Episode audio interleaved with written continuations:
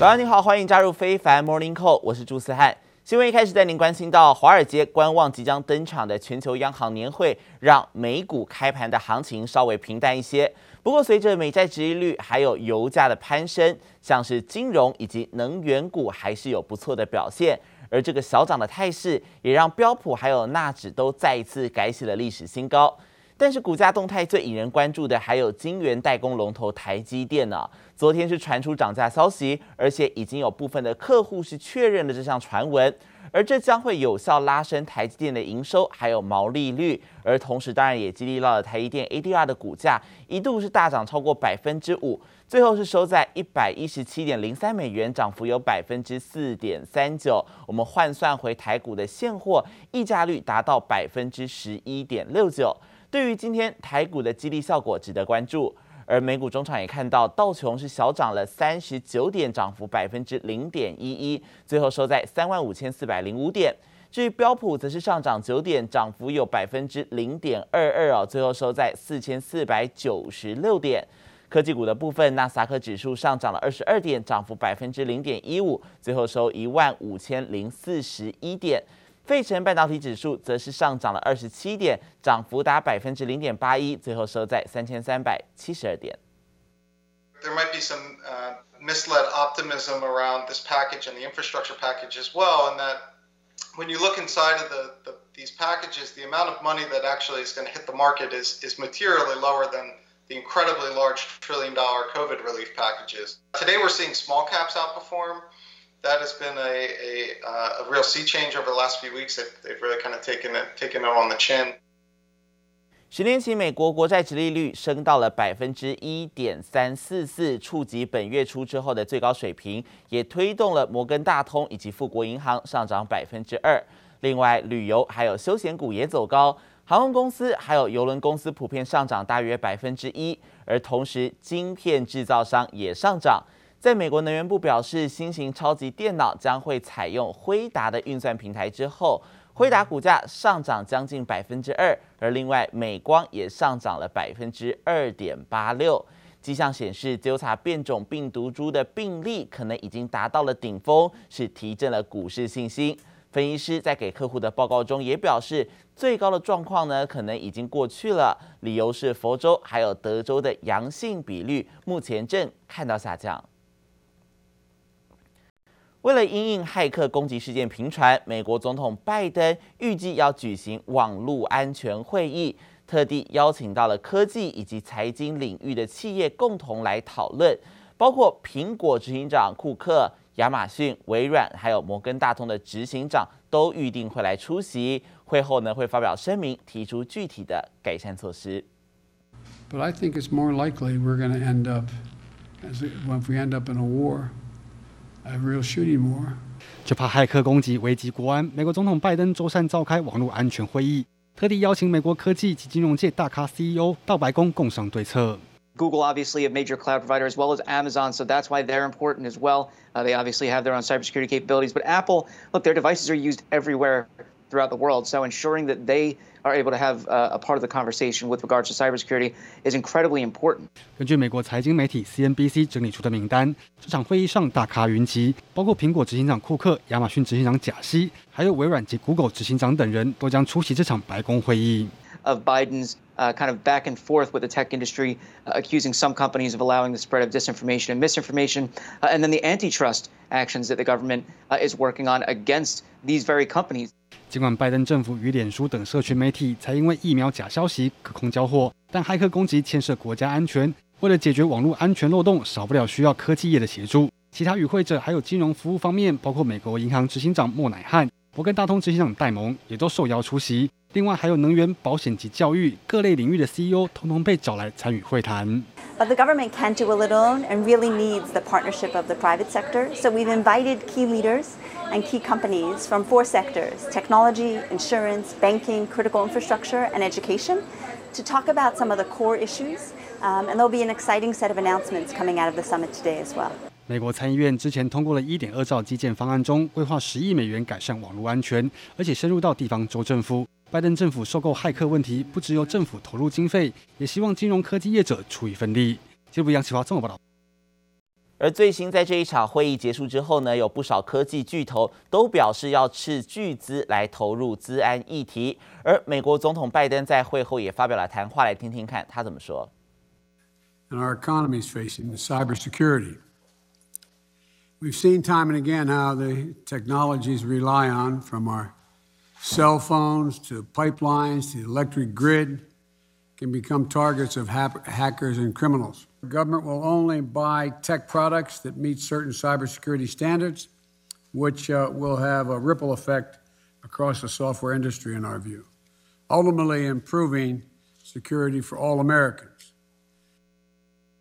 有鉴于美国近来真的是资安危机不断，包含先前美国输油管商殖民管线遭到骇客的攻击，引起政府高度重视。而各企业在会议中也和白宫达成共识，将会培训人才，填补美国所需要的五十万名资安工作。而另外，Google 也表示，五年之内呢会斥资百亿美元加强网络安全，并且培训十万名美国人投入相关的领域。据微软则表示，会在五年之内投入两百亿美元，提供更先进的网络安全工具。苹果则表示呢，会制定计划来改善供应链的网络安全，包含要求供应链采用多重验证以及安全培训。至于 IBM 则表示，三年之内会培训十五万名的网络安全人才。不只是这些科技大厂啊，像是摩根大通的执行长戴蒙更说，这一次的会议是一次非常富有成效的合作。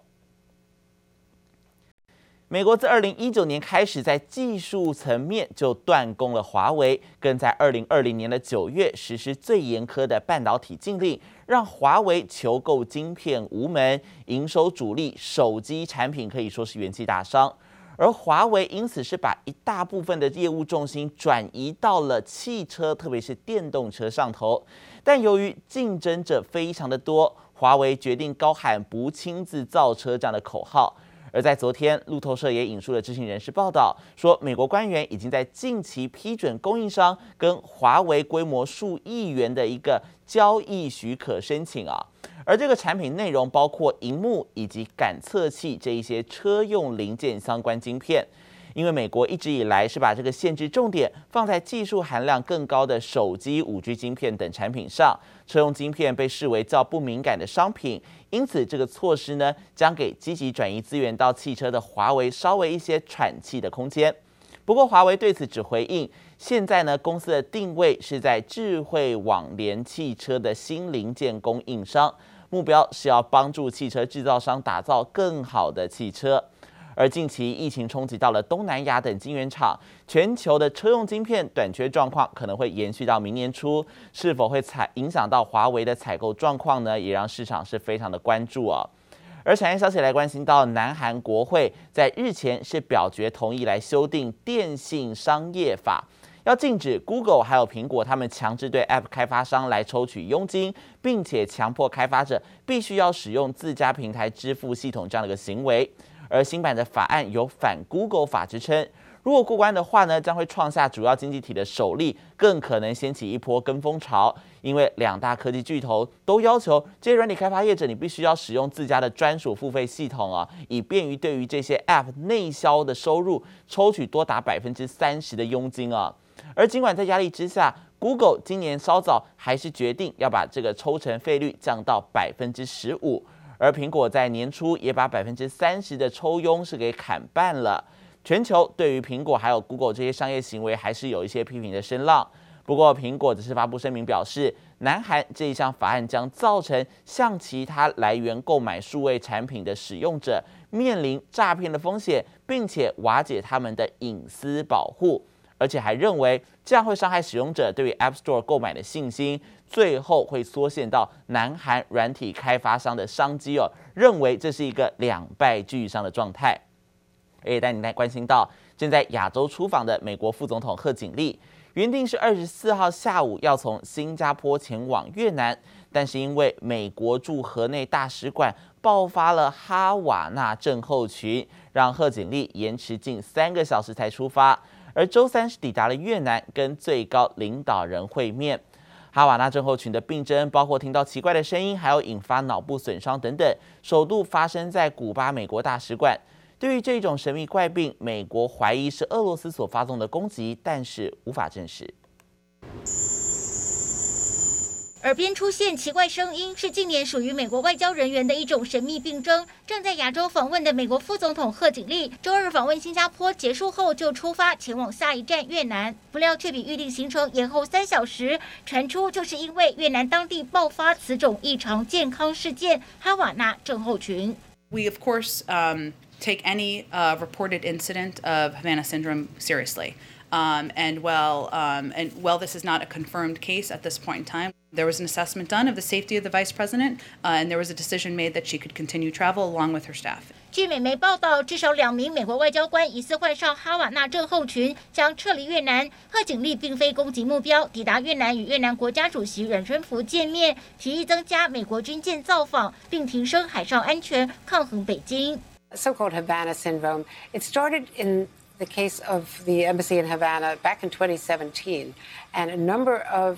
State Department and other agencies, CIA, uh, people who were posted there had these uh, acoustic problems, uh, dizziness, vertigo, fatigue, and hearing very strange noises. 这种病症最早出现在川普时期，美国驻古巴大使馆，多名美国外交官和情报员先听到奇怪声音，然后发生头痛、晕眩，甚至记忆力丧失等脑部疾病。拜登上任以来，约二十四名驻维也纳外交和情报人员也爆发相关疾病。Since then, we've seen this cropping up in as many as 200 places around the world. 美国媒体和科学家都认为这是来自俄罗斯所发动的一种声学攻击，但俄国否认，至今谜团未解。记者黄心如、杨奇华综合报道。疫情的最新消息来关心到，由于全球疫苗分配不均，造成许多国家他们的疫苗接种速度缓慢，覆盖率低落。经济学人智库最新就发布了报告，指出疫苗接种速度缓慢将会为全球的经济带来重大冲击。未来四年经济总损失预估达到二点三兆美元，而且亚洲地区损失尤其惨重，预估经济损失将会达到一点七兆美元，占了全球总损的将近四分之三。而经济学人也表示，疫苗取得不均的这个问题获得解决的几率非常低。WHO 的疫苗共享机制 COVAX 根本未能符合当初的目标，而虽然富有的国家是大肆宣传有把疫苗给捐给穷国，但是捐赠的数量啊，看起来只是九牛一毛。如今，已开发经济体已经开始实施加强剂计划，要打了第三针，这也是更加严重了所谓的不均问题，雪上加霜。而带您关心到，美国娇生集团最新表示呢，他们推出的单剂型 COVID-19 疫苗，如果再多额外接种一剂的话，所产生的抗体会增加九倍之多。而美国的 CDC 也曾表示，预期娇生疫苗将会有必要来接种第二剂，但需要更多的数据才可以做出确定的建议。而除了娇生疫苗要多打一剂。辉瑞也表示呢，预计要在本周末之前来完成针对十六岁以上的人士疫苗第三剂加强剂全面授权申请的程序。如果美国 FDA 还有像是美国疾病防治中心 CDC 认为有必要打第三剂的话，那么政府也准备好从九月开始，会在至少八个月前完成接种第二剂的疫疫苗的民众来帮他们施打第三剂的疫苗。而另外，美国达美航空公司最近也宣布，从十一月一号开始，还没有接种 COVID-19 疫苗的员工，医疗保险费每个月将会加收两百美元，大概是新台币六千元。最主要原因是因为，如果这些员工染疫的话，而且住院，公司需要负担的医疗费用是相当的高，所以呢，间接的也希望可以借此来提高公司的疫苗覆盖率。